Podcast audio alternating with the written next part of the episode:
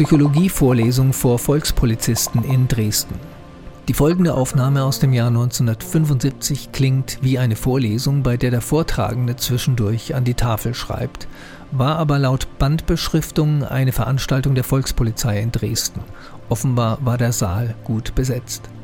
Das Thema ist die grundsätzliche Einschätzung einer Person, etwa eines Vorgesetzten oder eines Informanten, den man anwerben möchte.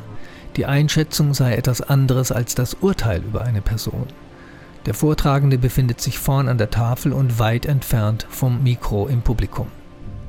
Man kennt vielleicht auch solche Sachen wie bei Beispiel Bürgerwald, oder sowas gibt es, dort stand, dass er die türkischen Bürger daran erkennen, dass sie eine Schweißfüße haben. Hat er ermittelt. Haben wir gefragt, das stimmt, aber das wird ein bildlicher Zweck sein. Aber warum wie sie das stimmen soll. Und dann haben wir das in Moment alt.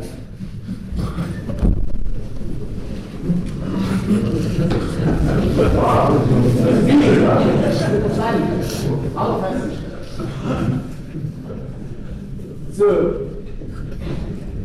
Und dieses Beurteilen und dieses Einschätzen gelassen verfolgt doch einen bestimmten Zweck. Also jede Beurteilung und Einschätzung, und eigentlich mal sofort Einschätzung wissen, dass das für eine Sprachregulierung geschafft wird.